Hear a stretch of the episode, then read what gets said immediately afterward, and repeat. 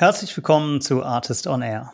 Heute ist der SaaS Circus mal wieder zu Gast in Berlin bei Revenue Operations Experte und dem VP Revenue Operations bei Cognigy, Alexander Müller.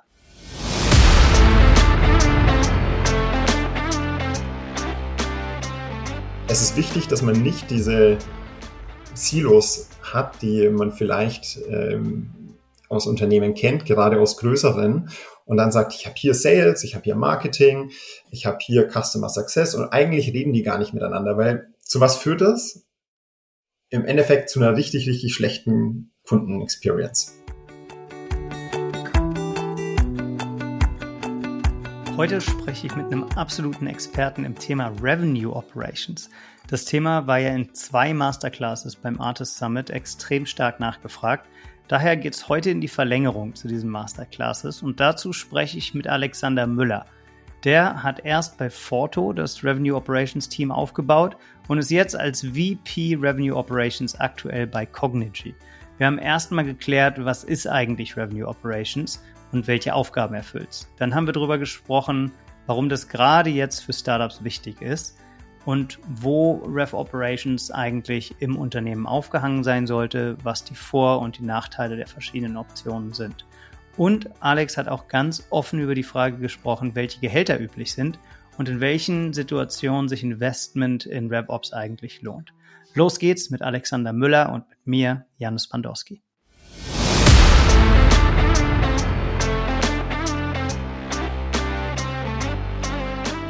Artist on Air der SaaS-Podcast für den deutschsprachigen Raum. Wertvolle Tipps von erfolgreichen Gründern, Top-Investoren und führenden Industriepartnern, die euch bei der Skalierung eures Unternehmens schnell und unkompliziert weiterhelfen. Zusammengestellt von Janis Bandorski, Julius Göllner und Matthias Ernst. Moin Alex, herzlich willkommen bei Artist on Air. Hi Janis, ich freue mich, dass ich bei dir sein darf. Ich freue mich, deine legendäre Masterclass vom Artist Summit zu verlängern. Beim Artist Summit hast du eine Masterclass zum Thema Revenue Operations gehalten. Und der Grund, warum du das getan hast, ist, weil du VP of Revenue Operations bei Cognigy bist. Jetzt habe ich drei Fragen. Alex, wer bist du eigentlich? Wie bist du da hingekommen? Was sind Revenue Operations und was macht Cognigy? Okay, das machen wir vielleicht alles äh, nacheinander, weil das sind ja alles zwei, glaube ich, ganz spannende Themen, zumindest was Cognigy macht und was Revenue Operations ist. Deswegen nehme ich vielleicht das Kürzeste vorweg, äh, wer ich bin und, und was ich mache. Vielleicht hilft das auch gleich, wie ich da hingekommen bin. Absolut, spannende Reise. Ich bin seit äh, Anfang 2022 bei äh, Cognigy für Revenue Operations verantwortlich, war davor bei Forto, das kennen wahrscheinlich die meisten, die im Startup-Bereich unterwegs sind und habe da zunächst Sales Development äh, mit aufgebaut. Schon 2017, da waren wir irgendwie 20 Mann und äh, bin dann übergegangen zu Revenue Operations und habe da das Team dann aufgebaut. Zuletzt waren wir da dann zwölf Leute.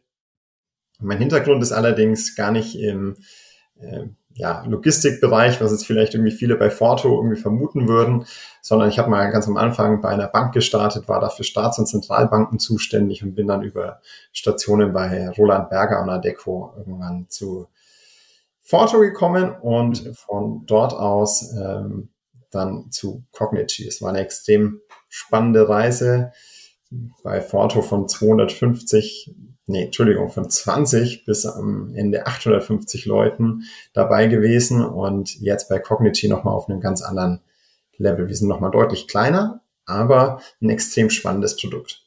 Und tatsächlich bei Forto war es so, dass du die erste Person in Revenue Operations warst und dann auf eine zweistellige Teamgröße skaliert hast? Ja, wir haben da am Anfang zu zweit angefangen, sind dann relativ schnell drei Leute geworden, weil wir gemerkt haben, dass wir einfach jemanden brauchen, der sich um Salesforce kümmert. Alle da draußen, die Salesforce nutzen, gerade in kleineren Unternehmen, die wissen das wahrscheinlich. Das kann einfach ein Biest werden. Und mhm. äh, bei einem CRM ist, glaube ich, das Schlimmste, was passieren kann, wenn man keine Kontinuität hat bei dem, der dafür verantwortlich ist. Und äh, wir haben relativ schnell gemerkt, dass wir mit einer Agency da einfach irgendwann nicht mehr weitergekommen sind und viel mehr Themen in-house schneller vorantreiben konnten. Jetzt haben wir schon das Thema gestreift, was Revenue Operations eigentlich ist. Wenn man sich dem Thema neu nähert, dann ist die Frage so ein bisschen, wo verläuft eigentlich die Grenze zwischen Revenue Operations und Sales und wollen wir nicht am Ende alle ähm, den Umsatz erhöhen? Wo, wo ziehst du da die Linie und wie weit unterscheidet sich Revenue Operations von Sales und wie aber, wie hängen die beiden zusammen? Ja, das ist, glaube ich, eine ganz, ganz wichtige Frage, wie die beiden zusammenhängen. Ähm, für mich gibt es allerdings eine ganz klare Linie auch, was die Verantwortlichkeiten angeht. Häufig, wenn man Revenue Operations liest oder Teilbereiche davon wie Sales oder Marketing Operations, hm, haben mich auch Bewerber häufig gefragt, ja, und muss ich dann auch mit Kunden interagieren? Und äh, die Antwort ist natürlich irgendwie immer, ja, es gibt in, in, in Unternehmen, sage ich ganz gerne, zwei Bereiche. Sales und alle, die Sales unterstützen. Ja, weil am Ende vom Tag wollen wir ja genau äh, dafür da sein, dass wir möglichst viel Umsatz machen, dass wir Revenue generieren. Mhm. Und da zählt natürlich auch RevOps dazu. Deswegen ja, es ist wichtig, dass man Sales-seitig auch mal Kundenkontakt hat, aber man ist am Ende nicht für die Kundenbeziehung verantwortlich. Und das ist, glaube ich, schon mal der erste große Unterschied und auch die klare Linie. Ja, die Sales Leute, Vertriebler sind sozusagen für die Kundenbeziehung verantwortlich, sprechen mit dem Kunden täglich und Revenue Operations ist dafür verantwortlich, dass alle Prozesse, die dahinter liegen, gut funktionieren, dass man Analysen entsprechend fahren kann und dass man auch dafür sorgt, dass man die richtigen Vertriebsmitarbeiter zur richtigen Zeit bekommt und denen auch hilft, möglichst schnell raus zum Kunden zu gehen. Das heißt, möglichst schnell im Onboarding durchzukommen und zu wissen, wo finden Sie welche Materialien, welche Prozesse gibt's und was sind die, Besonder die Besonderheiten von den Kunden, mit denen wir arbeiten. Das heißt, ist das nicht eigentlich eine Aufgabe von HR auch, die richtigen Profile zu finden und die richtigen Kolleginnen und Kollegen dann ins Team zu holen und onzuboarden? Oder wo, wo ist da die Schnittstelle zwischen HR und Revenue Operations in diesem Teil der Aufgabe? Ja, äh, das ist, glaube ich, ein sehr, sehr wichtiger Punkt. Allerdings ist HR, sehe ich immer als sehr generalistische Funktion. Ja? Das heißt, mhm. HR ist für mich für alle Unternehmensbereiche verantwortlich und kann natürlich in der Natur der, der Rolle gar nicht im Detail wissen, wie ist dann wirklich der Vertriebsprozess, wie sehen unsere Kunden aus. Und dafür brauchen wir eben genau ein spezielles Team, das sich gut mit den Kundenprofilen auskennt, das genau weiß, wie sehen unsere Salesprozesse aus und was benötigt eigentlich so ein Vertriebsmitarbeiter? Ich mache das einfach mal vielleicht kurz am Beispiel vom Hiring-Prozess und vom Onboarding-Prozess. Ja, bitte, je konkreter, desto besser. Genau deshalb klar, sind wir ja genau. hier. Ähm, bei, wenn ich jetzt einfach nur mit, wenn ich ein relativ kleines Unternehmen bin, dann kann ich in der Regel das Onboarding von HR plus den Vertriebsmitarbeitern stemmen. Wenn ich dann allerdings wachse und gerade jetzt auch natürlich in einem Remote- oder Hybrid-Umfeld, in dem wir aktuell gerade alle unterwegs sind, ist das eigentlich äh, kaum mehr machbar, gerade wenn man dann irgendwie extrem hohe Hiring-Ziele hat. Mhm. Und äh, da haben wir sehr gute Erfahrungen damit gemacht, dass HR sich um das generelle Firmen-Onboarding kümmert. Das heißt dann zum Beispiel äh, Founder-Intro, ähm, dass alle Bereiche, egal ob Tech, ähm, Finance oder Sales, sich vorstellen, dass auch wirklich jeder gemeinsam das durchläuft und sich so alle Newbies kennenlernen. Und dann irgendwann geht man in das spezifische Onboarding für die Vertriebsseite über. Und das ist das, wo sich dann Revenue Operations auch mit drum kümmert. Aber ich finde, da gehe ich jetzt vielleicht schon sehr ins Detail.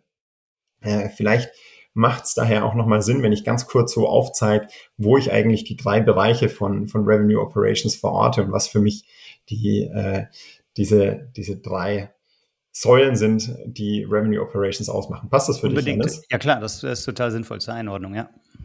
Genau. Revenue Operations sehe ich ganz grundsätzlich erstmal als äh, den ultimativen Teamsport. Ja. Und ich sage das total gerne, weil ich glaube 100 Prozent, dass es keinen anderen Bereich in der Firma gibt, der mit so vielen Teams zu tun hat und mit so vielen unterschiedlichen Personen und Interessen. Und deswegen ist es einfach extrem wichtig, dass man da wie auch in einem guten Mannschaftssport einfach mit allen Leuten kann, weiß, was sind die Aufgaben von den anderen und sich auch darauf verlassen kann. Mhm. Das Ziel von Revenue Operations ist in erster Linie die Conversion Rate und den Conversion Speed von Kunden entlang des Vertriebs Funnels, ja, so möglichst hoch zu halten und im besten Fall auch zu, zu erhöhen und äh, das Ganze schneller zu machen. Dazu gibt's drei Bereiche, die ich da ganz gerne nehme. Das ist einmal Operations, ja, das ist, ja. ähm, ich sage immer, das klassische CRM, die Prozesse, die dahinter stecken. Wenn man jetzt so ein Bild von, äh, von dem Rennteam vielleicht nutzt, ja, dann sind das für mich so ein bisschen die Ingenieure, die unseren Formel 1 Boliden hier zusammenbauen.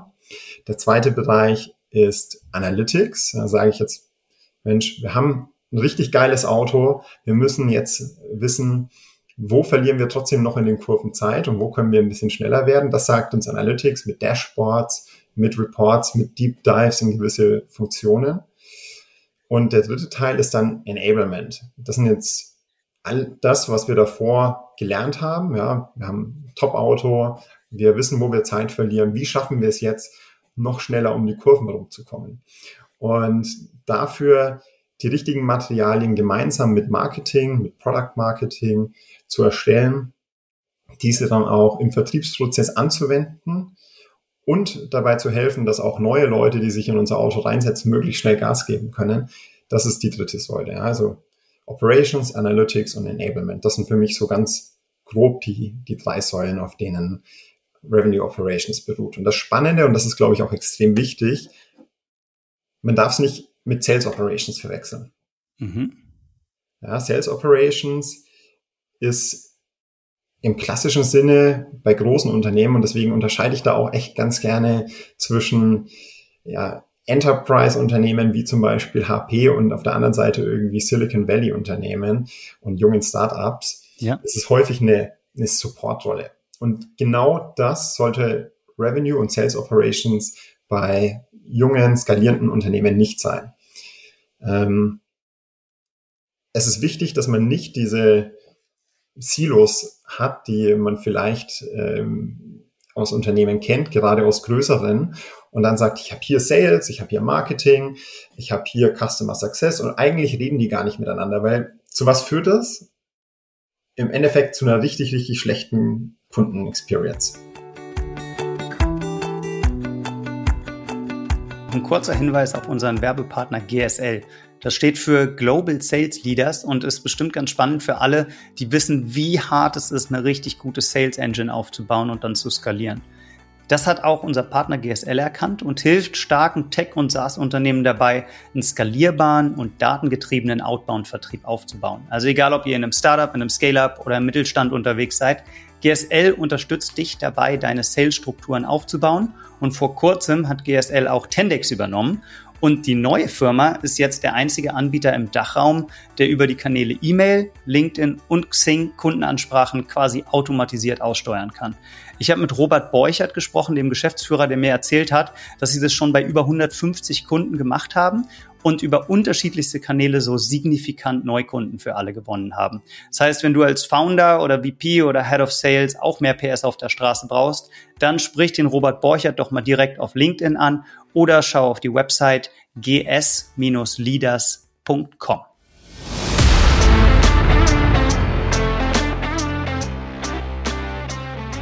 Und genau das versuchen wir zu vermeiden, indem wir da sozusagen einen Regenschirm drüber legen, den nennen wir Revenue Operations und die sorgen genau dafür, dass dann wirklich Kunden von einem Segment ans nächste übergeben werden. Das passiert natürlich trotzdem noch, das sind ja trotzdem spezialisierte Teams, aber dass die Prozesse und auch die KPIs dort ineinander übergreifen.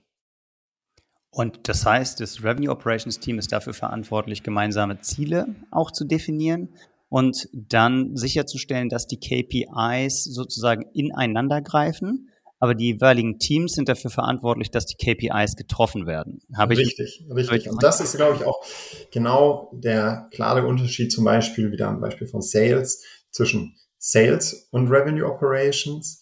Der Vertriebler ist natürlich am Ende vom Tag für die Kundenverbindung verantwortlich und das heißt auch dafür verantwortlich, dass wir unsere Vertriebsziele erreichen. Revenue Operations muss allerdings dafür sorgen, dass wir die richtigen Prozesse haben, dass wir die richtigen KPIs messen und dass wir eben auch unsere Vertriebler mit den richtigen Informationen unterstützen und ihnen helfen, möglichst schnell an Bord zu kommen.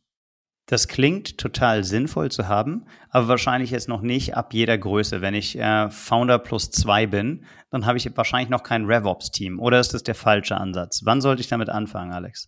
Nee, ich glaube, äh, das ist auch eine, eine natürliche Evolution. Also bei Forto waren wir ungefähr 150 Leute bereits, als wir dann angefangen haben, ein dediziertes Revenue Operations Team aufzubauen. Ich glaube ehrlicherweise, es macht allerdings schon, schon deutlich früher Sinn.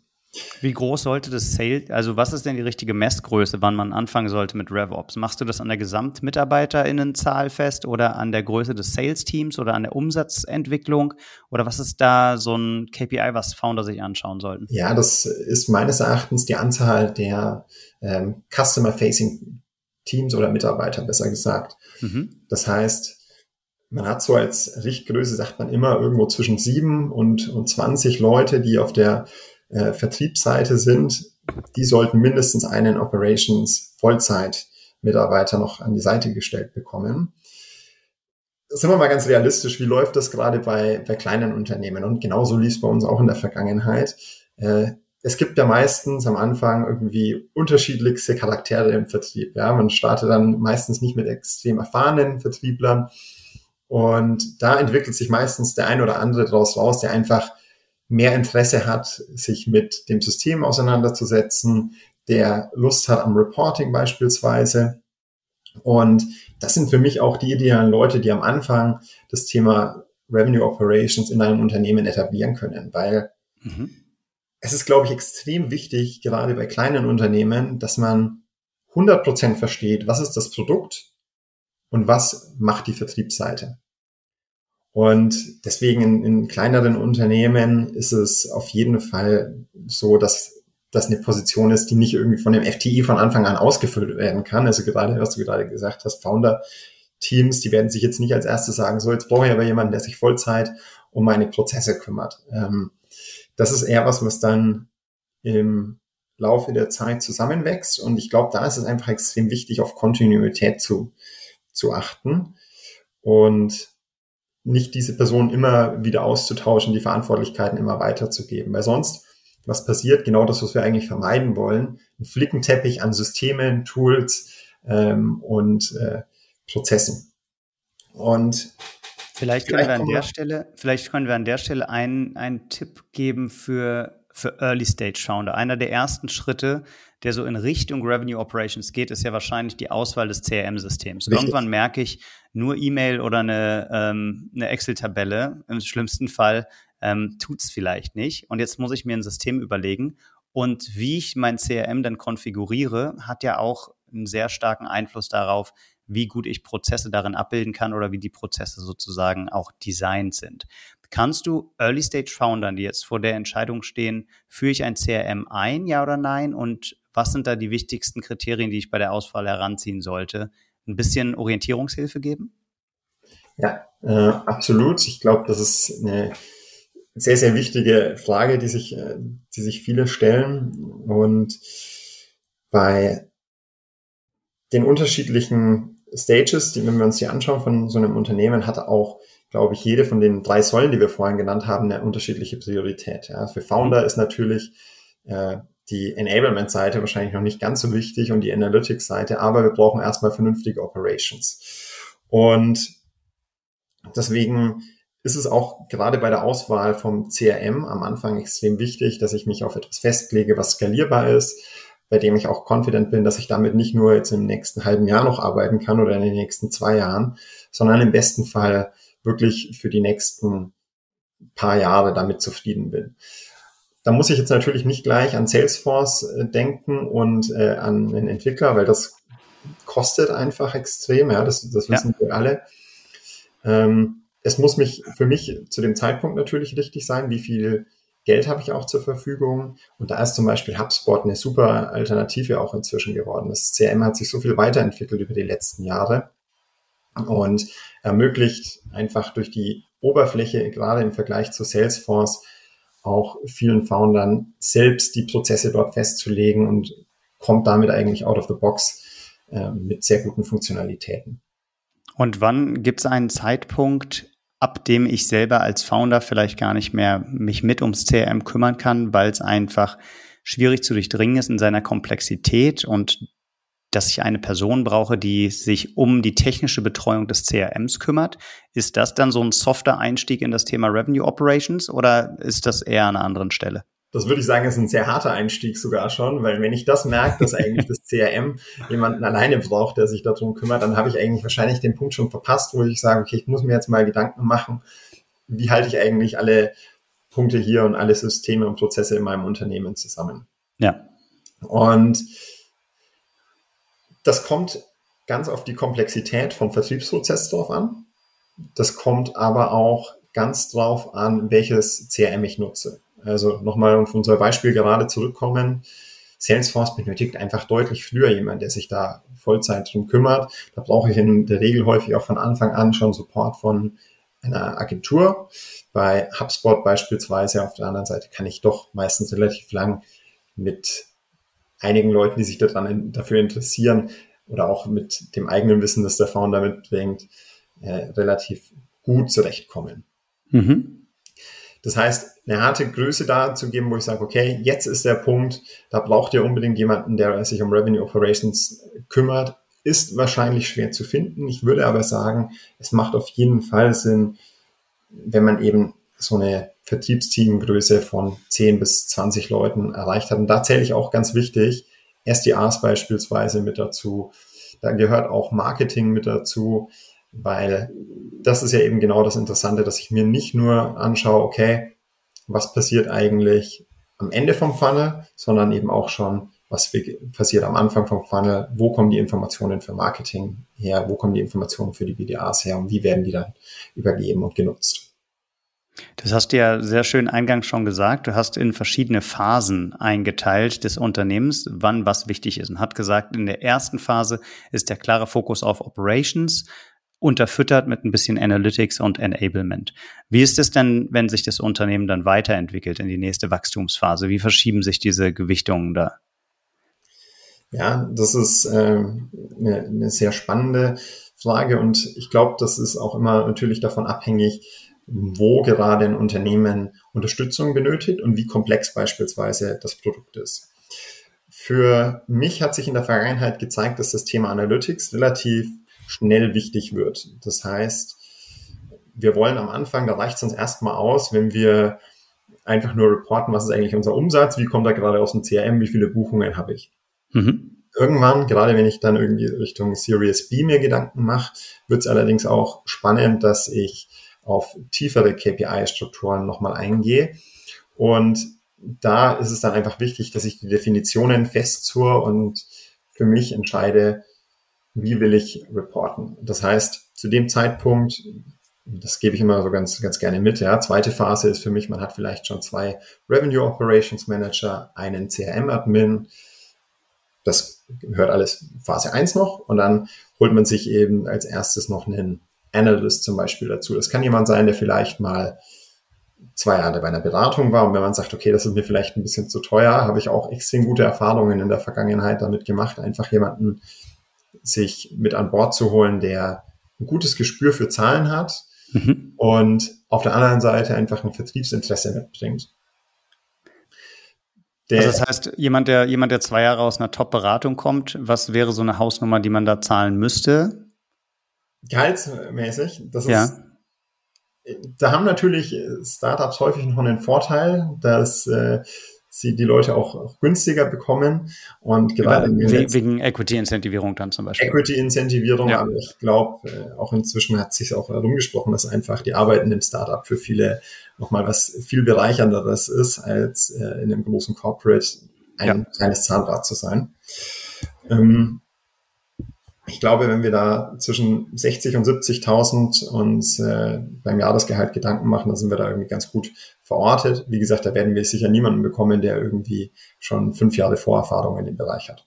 Ja, okay. Aber du sagst, jemand äh, braucht ein gutes Zahlenverständnis, ein Interesse an Zahlen und ein Interesse an Vertrieb. Und dann kann es auch ein vielleicht Berufseinsteiger, eine Einsteigerin Absolut. sein, die sich in das Thema reinhackt. Absolut.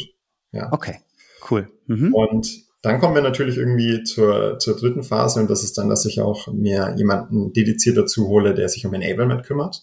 Das ist ehrlicherweise, finde ich, eine der am schwierigsten zu übersetzenden Personen und äh, Rollen, weil ich brauche hier jemanden, der nicht nur klassisch in einem Corporate, eben Enablement, da wird es häufig verstanden als äh, ich mal auf, wie die Entwicklungspfade von den unterschiedlichen Rollen sein soll, was kann der nächste äh, Beförderungsschritt zum Beispiel sein. Nee, ich brauche ja hier auch jemanden, der wirklich im besten Fall SaaS-Verständnis mitbringt, der vielleicht schon mal selbst in der Vergangenheit Kunden betreut hat mhm. und der auch Lust hat, dieses, dieses Coaching äh, zu machen und das, das Training, ja, zusammen mit den, mit den Teamleitern dann im, im Vertrieb.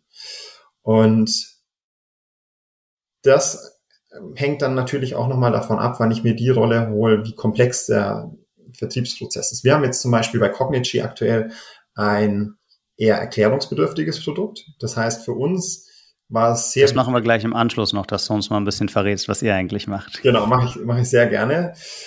Für uns war es sehr wichtig, dass wir uns da jemanden möglichst früh mit an Bord holen, der sich da dediziert drum kümmert. Und äh, wir haben uns da entschieden, jemanden zu nehmen, der davor bei uns im, Vertriebsteam war und äh, sich dann entschieden hat, mehr in eine interne Rolle zu gehen. Und das war für uns das perfekte Match, ehrlicherweise, weil wir haben da jemanden, der hat das Produkt von der Pike auf verstanden. Der weiß, wie man verkauft. Der war auch überhaupt nicht unerfolgreich, aber der hat irgendwann für sich gesagt, Mensch, ich möchte noch mal was anderes ausprobieren. Und so hat er relativ schnell auch die Akzeptanz von allen neuen Vertrieblern gefunden. Super wichtig, Und ja. Extrem wichtig. Das ist, glaube ich, auch wirklich das, mit dem es steht und fällt. Ja, Akzeptanz vom, vom Account Manager oder von den Account Executives und dann auch von den Team Leads. Und der wusste auch, wo müssen wir jetzt halt irgendwie uns noch, noch verbessern? Was ist im Onboarding wichtig? Was müssen die Leute von Anfang an wissen und was reicht, wenn sie nur wissen, wo sie es nachschauen müssen? Und äh, bei Forto im Vergleich, da haben wir etwas länger Zeit gehabt, darauf zu warten. Für alle, die jetzt Forto nicht kennen, Forto ist im Endeffekt eine digitale Spedition. Ein Container, der sieht bei Maersk genauso aus, wie er bei Forto ausschaut. Und jemand, der mit der Logistik äh, zu Hause ist, der weiß das. Das heißt, da haben wir dieses Enablement nicht ganz so früh benötigt wie jetzt bei Cognigy, was wie gesagt ein äh, deutlich ja, komplexeres äh, Softwareprodukt dann ist. Ja, okay. Das klingt so, als käme es alles nicht for free und als seien signifikante Kosten damit auch ähm, verbunden. Wahrscheinlich der größte Kostenblock Personalkosten. Aber du würdest es nicht machen, wenn du nicht eine Cost-Benefit-Analyse dahinter hättest, wo die Benefits die Kosten deutlich übersteigen. Mich würde interessieren, wie denkst du darüber nach? Ähm, was sind eigentlich die Benefits? Kann man den Impact von guten Revenue Operations messen und wie ist da dein Vorgehen? Ja, absolut. Ich glaube, das ist ein Thema, was auch wahrscheinlich extrem stark in Richtung Compensation spielt. Da habe ich auch schon ein paar Fragen dazu bekommen nach dem Artist Summit. Da können wir vielleicht auch gleich nochmal drauf eingehen. Gerne, ja. Das Thema Cost-Benefit ist natürlich etwas, was extrem schwer ist für Overhead-Rollen. Und da zählt im Endeffekt natürlich auch Revenue Operations dazu. Man hat keine direkte Kundenverbindung. Man hat nicht jetzt direkt messbar oberflächliche KPIs, wo ich jetzt sage, okay, wie viele Leads habe ich beispielsweise generiert? Kann ich für Marketing machen? Kann ich für SDRs und BDRs machen? Ist allerdings schwer, das nur an, an RevOps festzuhalten. Mhm. Nochmal, kannst du noch mal kurz reingehen, was sind SDRs, was sind BDRs für die ähm, HörerInnen, die jetzt in dem Thema noch nicht ganz so äh, firm sind? Ja, also SDRs, Sales Development Representative in der Regel und Business Development Representative für BDR, wenn ich es ähm, richtig, so aus meiner Terminologie kenne, richtig? Richtig, genau. Und ja. Äh, das, da unterscheiden sich, glaube ich, auch die, die Firmen, wie sie es nutzen. Viele nutzen das, glaube ich, äh, gleichbedeutend. In der Theorie sagt man aber eigentlich, dass SDRs, die Sales Development Representatives, das ist eher die Einstiegsrolle, Inbound ähm, Leads qualifizieren und BDRs, Business Development Representatives, sich dann wirklich darum zu entwickeln, das Geschäft zu entwickeln, sich strategisch zu überlegen, was könnten die richtigen Outbound-Ziele sein und wo erreiche ich da und wie erreiche ich da vor allem die richtigen Leads, die für uns als Unternehmen wichtig sind. Mhm. Wollen, genau. wir wollen, was wollen wir konkret machen schon an Zahlen oder willst du noch mal ein bisschen über das Framework sprechen, wie ich darüber nachdenke, was sind eigentlich die Kosten und ähm, was ist der positive Impact dann auf die Umsatzziele der Organisation? Es gibt da unterschiedliche ja, Studien dazu. Allerdings finde ich es extrem schwer, persönlich zu sagen, was dann tatsächlich der äh, Revenue Impact ist. Ja? Also, weil häufig in diesen Analysen gibt es beispielsweise von äh, Cladi oder auch von Miller-Heiman, kann man sich im Internet runterladen, ähm, dann bezieht sich das auf relativ große Unternehmen. Deswegen mhm. glaube ich, ist das gerade für die Leute, die uns heute hier hoffentlich zuhören, wahrscheinlich noch nicht ganz so äh, relevant. Ja, ich könnte jetzt natürlich eine Zahl in den Raum werfen, das macht irgendwie den Vertriebsprozess 15 Prozent effizienter. Das ist irgendwie was, was man in der Vergangenheit gesehen hat. Aber das ist, glaube ich, einfach was, was sich dann schwer messen lässt. Was allerdings Aber das heißt, diese Effizienzsteigerung kommt daher, dass mein Sales-Team jemand hat, der sich dediziert zum Beispiel um die Pflege des CRMs kümmert, die eine Person oder ein Team, die sich auch darum kümmert, Analytics, die versteht zum Beispiel, in welchen Branchen haben meine Leads eine höhere oder niedrige Conversion-Wahrscheinlichkeit, ähm, was sind unsere besten Outreach-Kanäle, muss ich mehr auf Social Selling, auf LinkedIn, auf E-Mail oder auf Telefon setzen und diese Daten dann zurückgibt ans Sales-Team. So stelle ich mir das vor und dadurch steigt dann die Abschlussquote des Sales-Teams. Die können eine hohe, höhere Quote erreichen, dadurch gibt es Kosteneinsparungen oder besser gesagt, das, das Sales-Team wird effizienter und das Revenue Operations Team trägt dann zur Effizienzsteigerung des Sales-Teams bei und hat dadurch einen positiven Gesamtimpact. So, so stelle ich mir das theoretische Konstrukt jetzt vor, so wie du es beschrieben hast. Habe ich das richtig verstanden? 100, 100 Prozent, ja. Genau so okay. ist es. Und dann treffe ich jetzt einfach mal ein paar Annahmen und äh, sag, wenn ich da ein Revenue Operations Team aufbaue, wo es vielleicht ein Lead gibt, jemanden für Operations, jemanden für Analytics und jemanden für Enablement, dann sind es äh, vier FTEs und dann muss ich dafür vielleicht irgendwas zwischen 200 und 400.000 Euro Full Cost pro Jahr rechnen und gehe davon aus, die Personalkosten sind mit Abstand der größte Kostenblock. Genau, so ist es. Richtig. Okay. Die anderen Kosten rund um äh, CRM und Tools, die habe ich wahrscheinlich sowieso. Da kommt dann wahrscheinlich nochmal das ein oder andere drauf, weil gerade viele, die länger in, in RevOps sind, da gibt es auch ein paar Leute, die wirklich richtige Tool-Spezialisten sind. Aber das Ziel ist ja im Endeffekt genau das, dass wir da eben jemanden haben, der sich auch darum kümmert und sagt, nee, ich habe jetzt nicht hier fünf Verträge rumfliegen, von unterschiedlichen Tools, sondern ich mache mir vielleicht auch mal Gedanken, kann ich das vielleicht irgendwie auch smarter abbilden? Kann ich das alle im, im gleichen, gleichen Tool abbilden? Und äh, deswegen denke ich, ist das absolut eine, eine sinnvolle Betrachtungsweise.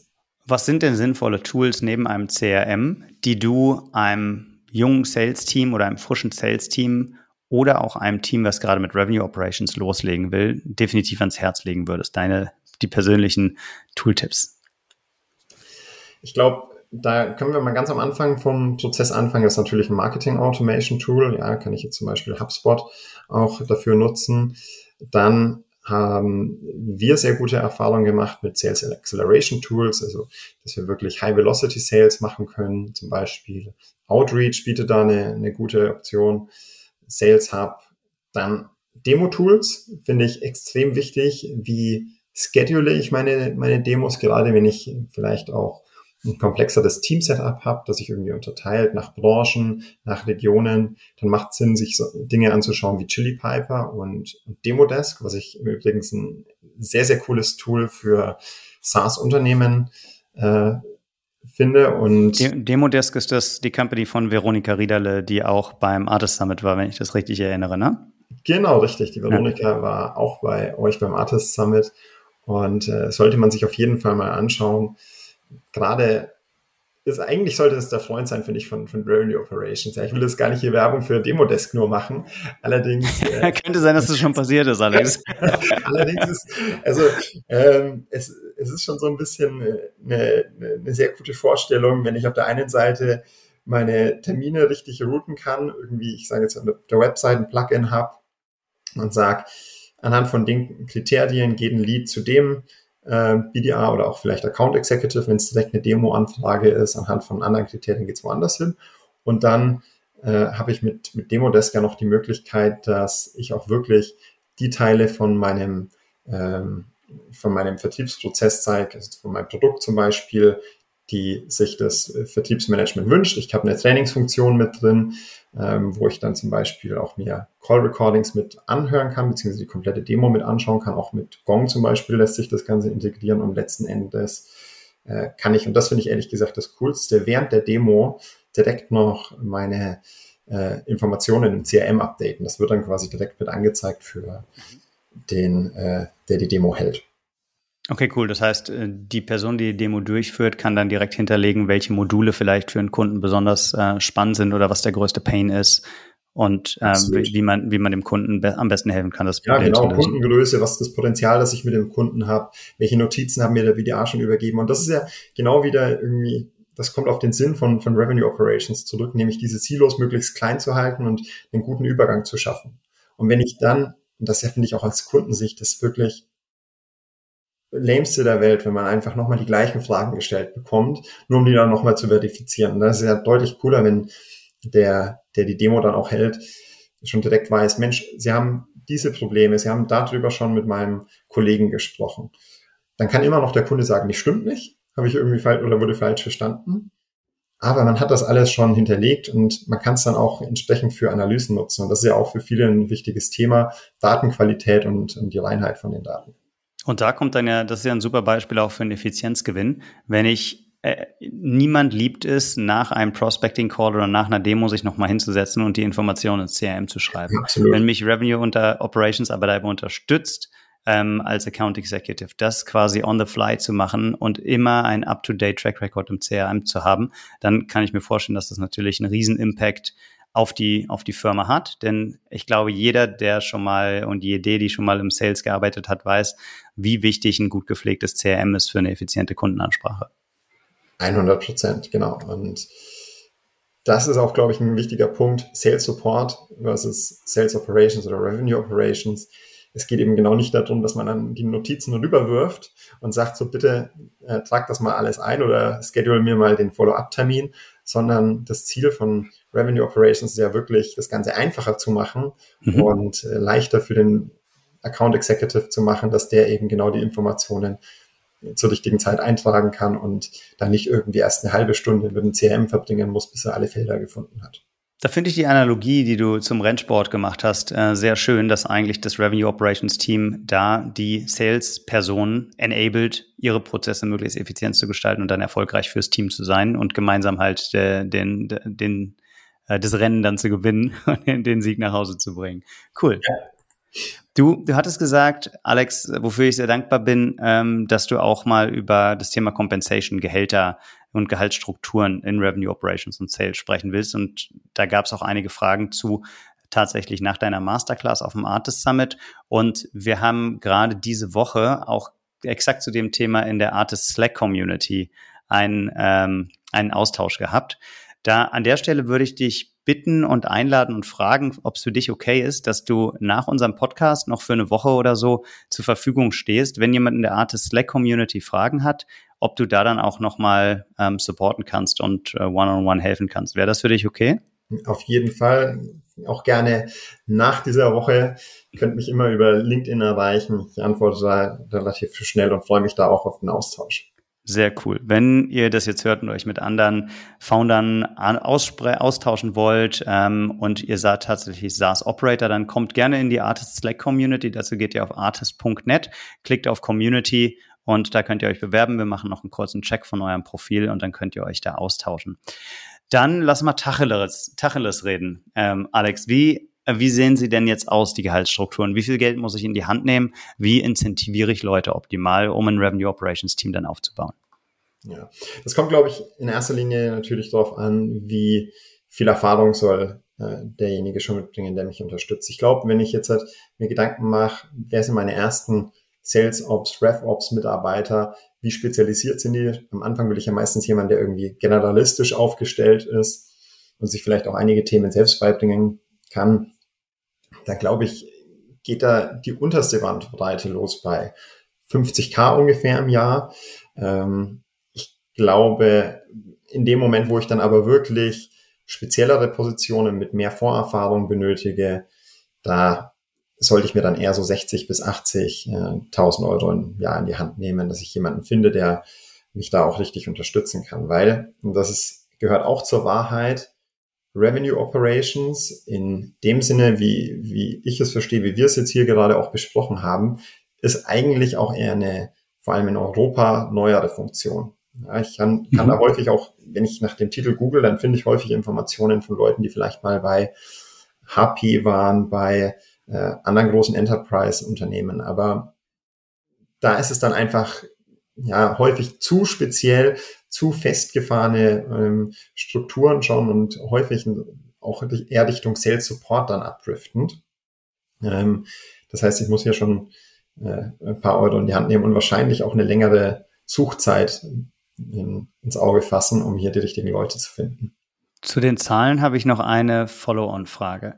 Im Sales ist es ja relativ üblich, dass ein Gehalt ein Fix aus einem Fixum besteht und einen Bonus beinhaltet und man dann über sogenannte OTEs, On-Target Earnings spricht. Ist das in den Revenue Operations auch üblich und sind die Zahlen, die du gerade genannt hast, das Fixum oder ist das die Gesamtvergütung inklusive eines Bonuses?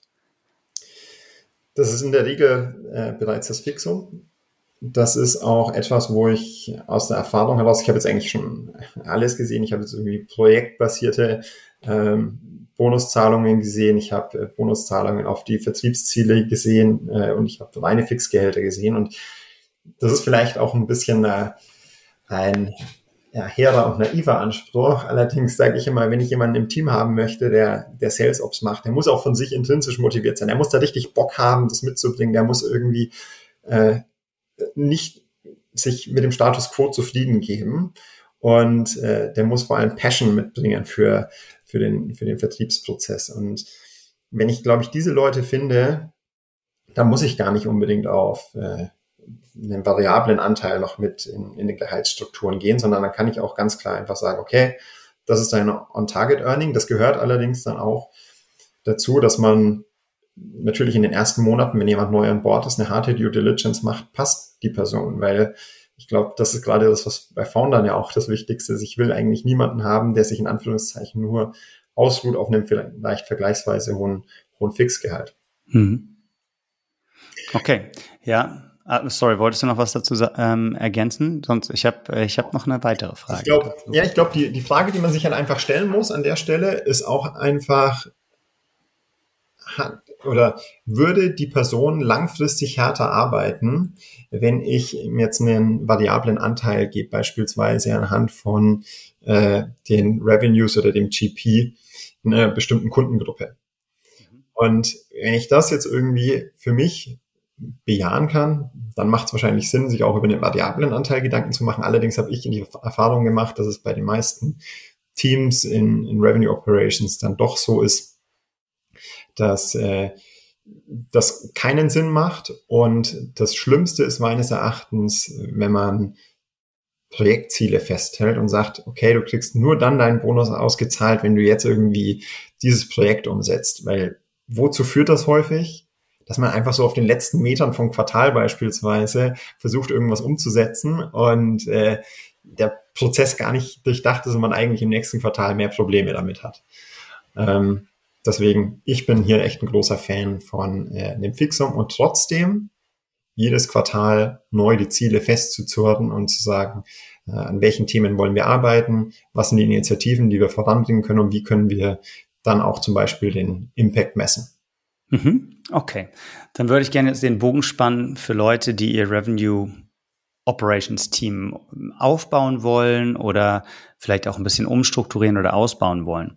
Ist gerade die richtige Zeit dafür, weil wir ja bei einigen Startups sehen, dass sie jetzt auch Mitarbeiter gehen lassen oder zumindest ihr Einstellungstempo verlangsamt haben. Es ist natürlich ein signifikantes Kosteninvestment und zumindest in den VC-finanzierten Ventures haben die meisten die Ansage bekommen, verlängert euer, eure Runway und stehen jetzt vielleicht vor der Abwägung, einerseits will ich keine zusätzlichen Kosten aufbauen, andererseits, wenn ich dazu mein Sales-Team effizienter machen kann, dann ist es vielleicht genau die richtige Investition. Also aus 2022er Brille in dem derzeitigen Marktumfeld. RevOps aufbauen oder besser abwarten? Ganz klare Antwort, ja, aufbauen. Ähm, und ich würde eigentlich sogar fast sagen, dass jetzt die Zeit ist, auch für Revenue Operations Teams zu zeigen, dass sie den äh, Foundern wirklich äh, zur Seite stehen können. Weil wenn es gut läuft und die Revenues von alleine nach oben gehen und die äh, VC-Gelder einfach nur so sprudeln, dann ist es natürlich eine Sache, wo ich sagen kann, Mensch, jetzt kann ich mir aber auch alle Systemwünsche auf der Welt erfüllen, jetzt kann ich mir alle Benefits auf der Welt erfüllen, jetzt brauche ich eigentlich ein das Annual Planning kann ich irgendwie äh, back of the envelope mäßig machen. Mhm. Wenn es dann allerdings wirklich darum geht, äh, dass wir in der Situation sind wie gerade, Umsätze gehen zurück, das Marktumfeld wird schwieriger, es wird schwieriger, Kunden gerade im B2B-Bereich dazu zu bringen, ähm, sich auch langfristig zu committen. Dann ist es einfach extrem wichtig, dass ich genau, und da hast du den Nagel auf den Kopf getroffen, äh, darauf achte, dass wir effiziente Prozesse haben. Und ich werfe da einfach mal, wenn es für dich okay ist, drei Hypothesen in den Raum. Bitte. Erstens bin ich der Meinung, dass im aktuellen Umfeld Startups nicht mehr die Möglichkeit haben, wie in der Vergangenheit einfach äh, für alles Geld auszugeben. Das heißt, für neue Systeme und Tools. Ja, da benötige ich schon mal Revenue Operations, die dafür sorgen, dass die Tools auch smart äh, miteinander verbunden sind. Zweitens wird für Startups immer wichtiger, ihre Daten auch zu nutzen und einheitliche Daten über den kompletten Funnel zu gewinnen.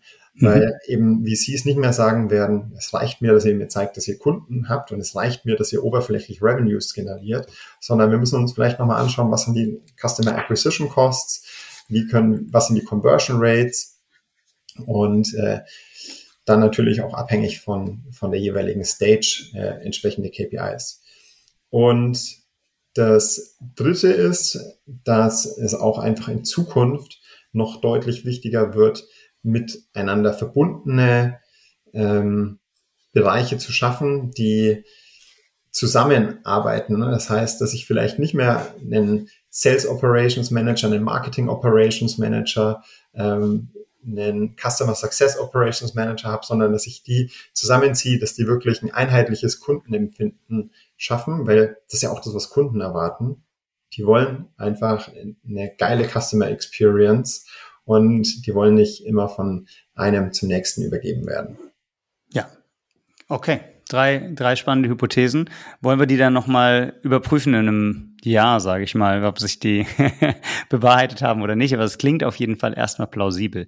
Ihr habt ja jetzt auch sehr erfahrene Investoren drin. Bei euch sind Inside Partners investiert und äh, DTCP unter anderem. Sind, ist das auch eine Unterhaltung, die ihr mit denen aktuell führt, genau über diesen Bereich? 100, 100 Prozent, ja. Auch gerade was das Reporting angeht beispielsweise ist das äh, etwas, wo wir irgendwie, ich war letztens auf einem, einem RevOps Summit von einem unserer Investoren. Ähm, da war beispielsweise auch äh, Udemy mit dabei, also wirklich jetzt nicht unbedingt nur die, die kleineren Unternehmen, sondern auch wirklich bis äh, mehrere hundert Millionen Euro ARR. Und die sagen alle gerade, wir müssen jetzt unser Reporting nochmal stärker strukturieren, wir müssen mehr auf Effizienz achten, wir müssen Vertriebsprozesse äh, besser machen, wir müssen vor allem auch, und da ist ja auch RevOps sehr wichtig, äh, festlegen, wer sind eigentlich die Targetkunden, bei denen wir auch investieren können und wollen in Zukunft. Und können nicht mehr einfach nur mit der Gießkanne sagen, äh, wir haben so viele Mitarbeiter, wir haben so viele Ressourcen, dass wir wirklich mit, mit jedem sprechen. Wunderbar. Jetzt hast du eine Steilvorlage gegeben, ähm, dass du den idealen Kunden, also das ICP, das Ideal Customer Profile schon angesprochen hast. Mich würde nämlich noch interessieren, wer sind eigentlich eure idealen Kunden? Und bevor wir dazu kommen, habe ich aber noch eine andere Frage. Und zwar in eurer Unternehmenspräsentation ähm, relativ weit vorne findet sich der Hinweis, dass ihr im Gartner Magic Quadrant 2022 der Leader in der relevanten Kategorie seid. Jetzt hatten wir gerade eine Artist on Air Folge mit Marcel Hollerbach, der über Category Design gesprochen hat und wie man es schafft, eine Kategorie zu dominieren. Verrat uns, Alex, wie habt ihr das geschafft, da Magic Quadrant Leader zu werden und in welcher, in welcher Kategorie seid ihr? Wie ist diese Kategorie definiert und wie war der Prozess, um dahin zu kommen? Wenn du uns da ein bisschen mitnehmen könntest, das wäre nochmal mega spannend. Klar, auf jeden Fall. Dazu muss ich vielleicht ganz kurz äh, ausholen, was äh, Cognigy eigentlich macht. Äh, Cognigy ist ein Conversational AI-Unternehmen. Ich übersetze das mal ganz kurz. Ja, wir, wir sorgen mit künstlicher Intelligenz dafür, Kundenservice zu automatisieren. Das klingt jetzt erstmal extrem sperrig. Und deswegen sage ich eigentlich ganz gerne, dass wir eigentlich das kostbarste Gut von allem zurückgeben, nämlich Zeit. Und zwar Zeit für Kunden, Zeit aber auch für Firmen, für die Agenten, die zum Beispiel in Callcentern arbeiten.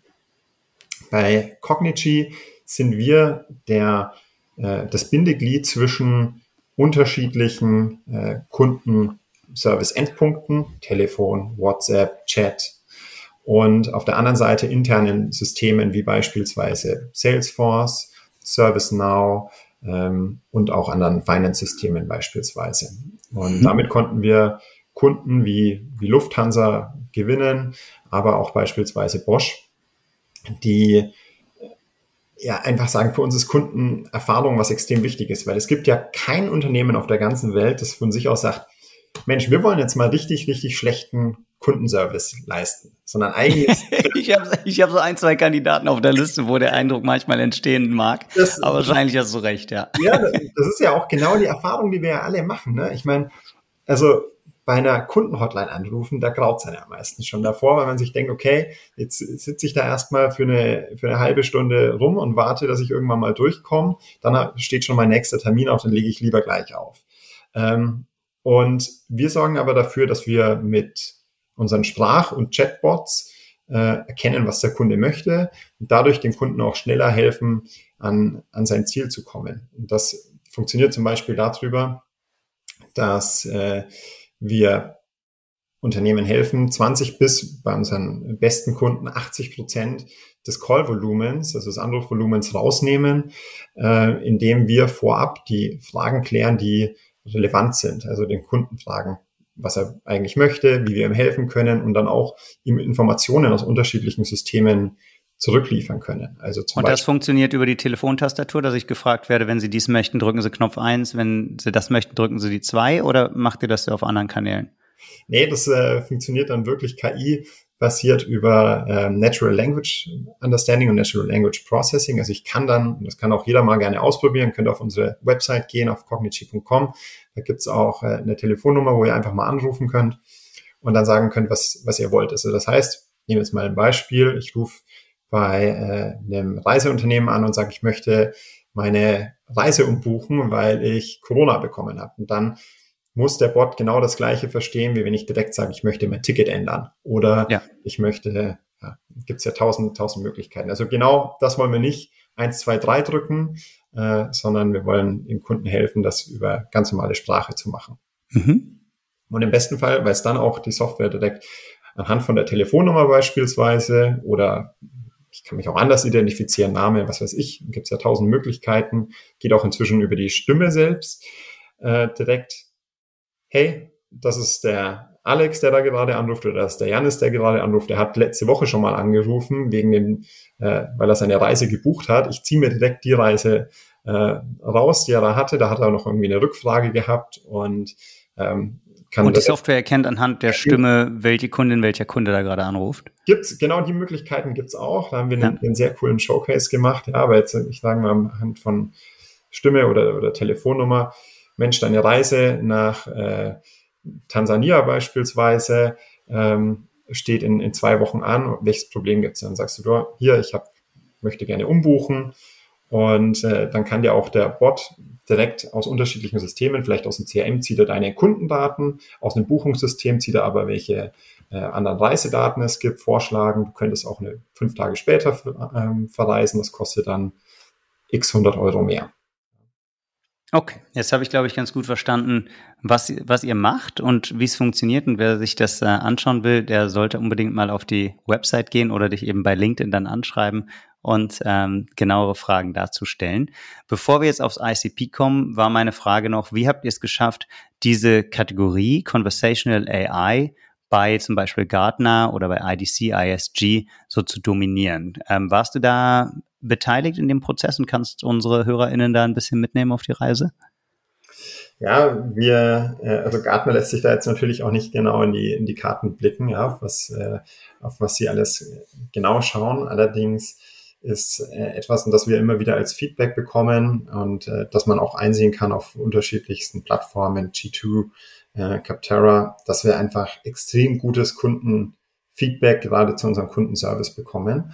Und das mit einem sehr, sehr guten Tech-Produkt kombinieren. Und ich glaube, das ist genau das, was uns auch an, in die Position gebracht hat, wo wir heute sind. Wir haben, äh, wir sind von Anfang an extrem stark international gewachsen. Ähm, das heißt, wir haben in Australien äh, eine Niederlassung, wir sind in, in Europa stark vertreten, wir haben aber auch in den USA ähm, große Kunden und auch ein relativ starkes Team. Das war natürlich so einer der ersten Punkte, dann einfach wirklich ein richtig gutes Tech-Produkt. Ähm, wir haben eine Plattform, die, da könnten eigentlich du und ich jetzt uns jetzt hinsetzen und ich verspreche dir, dass wir in den nächsten zwei Minuten uns einen, einen Telefonbot bauen. Und äh, das, das klingt äh, im nächsten Podcast dann gerne, Alex. ähm, und äh, der, der dritte Punkt ist dann eben auch genau der Kundenservice, dass wir unsere Kunden nicht alleine lassen und sagen, ihr äh, müsst jetzt mal selber schauen, wie ihr mit der Plattform zurechtkommt. Und gerade auch unsere größeren Kunden, die schätzen das eben extrem, äh, äh, kenne dann ein Beispiel, ja, wir, einen Bug hatten und das dann wirklich am Wochenende äh, unser CEO sich einfach nochmal hingesetzt hat und gesagt hat, so, ich schaue jetzt mal selber rein in den Code. Ähm, und ich glaube, das Mindset von der Firma ist da einfach das Wichtige. Wow. Wie viele Kunden habt ihr mittlerweile? Äh, wir haben über 100 Kunden inzwischen äh, im Bereich Customer Service. Wie gesagt, das sind Callcenter vor allem, also relativ große Unternehmen auch. Also eher die Lufthansas und die Boschs und weniger äh, die Firmen, jetzt SaaS-Companies mit einer Million ERA oder sind die für euch auch schon im ICP? Das wäre dann meine Anschlussfrage. Wer ist denn euer idealer Kunde? Ja, unser idealer Kunde ist dann äh, tatsächlich deutlich größer. Wir machen das dann abhängig von äh, der Anzahl der Leute, die im Callcenter mitarbeiten. Und äh, wir machen daher auch wirklich sehr, sehr harten Enterprise Sales. Ähm, um einfach mal jetzt eine harte, harte Zahl da in den Raum zu, zu werfen. Wir sprechen da von Callcenter-Größen irgendwie zweieinhalb bis fünftausend Mitarbeitern. Also das sind jetzt halt nicht unbedingt die, die äh, kleinsten Unternehmen. Allerdings, und das ist, glaube ich, das Spannende, im Self-Service ist es natürlich auch möglich, dass ich, wenn ich jetzt irgendwie 20 Leute im Callcenter habe, dass ich dann trotzdem schon Cognigy nutze und mir meine eigenen okay. baue. Äh, ist das so die Minimumgröße, ab der es sinnvoll ist, wenn ich, wenn ich 20 Call Agents habe, dass sich der Einsatz von Cognigy dann lohnt? Gibt eigentlich keine harte Minimumgröße, wo ich sage, das, das lohnt sich. Allerdings ist es einfach so, umso mehr ähm, ich Potenzial habe zu automatisieren und umso mehr Kundenkontakte ich habe, umso eher äh, macht es Sinn, da auf Cognigy zu setzen. Alles klar. Das ähm, erklärt dann auch, warum dein Sales-Team oder euer Sales-Team richtig gute Revenue Operations brauchst. Wir wissen, Enterprise Sales können tricky sein, können längere Entscheidungsketten haben, viele Entscheidungsträgerinnen und Entscheidungsträger und da ist ein gutes RevOps-Team dann natürlich umso wichtiger. Von daher trägst du da wahrscheinlich einen sehr wichtigen Teil bei zum Erfolg von Cognigy und umso mehr freut es mich, dass du dir die Zeit genommen hast, Alex, uns da in die Hand zu nehmen. Bevor ich dich jetzt entlasse, habe ich noch eine abschließende Frage. Du bist in Berlin. Was wäre denn dein Restaurant-Tipp für die Berliner Artist Community oder wenn jemand in Berlin ist? Ich bin mir jetzt nicht sicher, ob das schon gefallen ist. Allerdings äh, ist äh, Feria, finde ich, ein extrem cooles Restaurant gleich in der Nähe von der, der Torstraße, in einer kleinen Seitenstraße, beziehungsweise am Eck. Ähm, ist ein veganes Restaurant, die versuchen möglichst wenig äh, Müll zu produzieren und wirklich alles irgendwo zu verarbeiten. Ähm, gibt richtig, richtig tolle Menüs dort, gibt auch eine sehr, sehr gute Weinbegleitung. Also wenn man da man am Wochenende hingeht zum Beispiel, dann sollte man das auch auf jeden Fall mitnehmen und äh, versuchen vor allem aus regionalen Produkten das Essen vorzubereiten und herzustellen. Das ist wirklich, ich finde, also Wahnsinn. Wer sehr lecker vegan mit wenig Food Waste und exzellenter Weinbegleitung, aber auch nicht ganz günstig, glaube ich, in Berlin Mitte essen gehen will, das Freya an der Torstraße ist Alex Restaurant-Tipp. Vielen, vielen Dank dafür und ich würde abschließend gerne noch sagen, dass du darauf hingewiesen hast, äh, dass dein Team weiterhin richtig gute Leute sucht. Das heißt, ähm, wer Spaß an Revenue Operations hat, der darf sich bei dir melden, Alex? Auf jeden Fall. Äh, meldet euch sehr, sehr gerne. Auch wie gesagt, bei allen Fragen, die ihr noch habt, freue ich mich äh, können uns gerne auf LinkedIn connecten und äh, beantworte auch jede Frage gerne in eurer Slack-Community. Ja, das ist super. Vielen, vielen Dank fürs Gespräch, Alex. Dann wünsche ich dir noch einen schönen Tag. Janis, vielen Dank dir auch. Mach's gut. Ciao.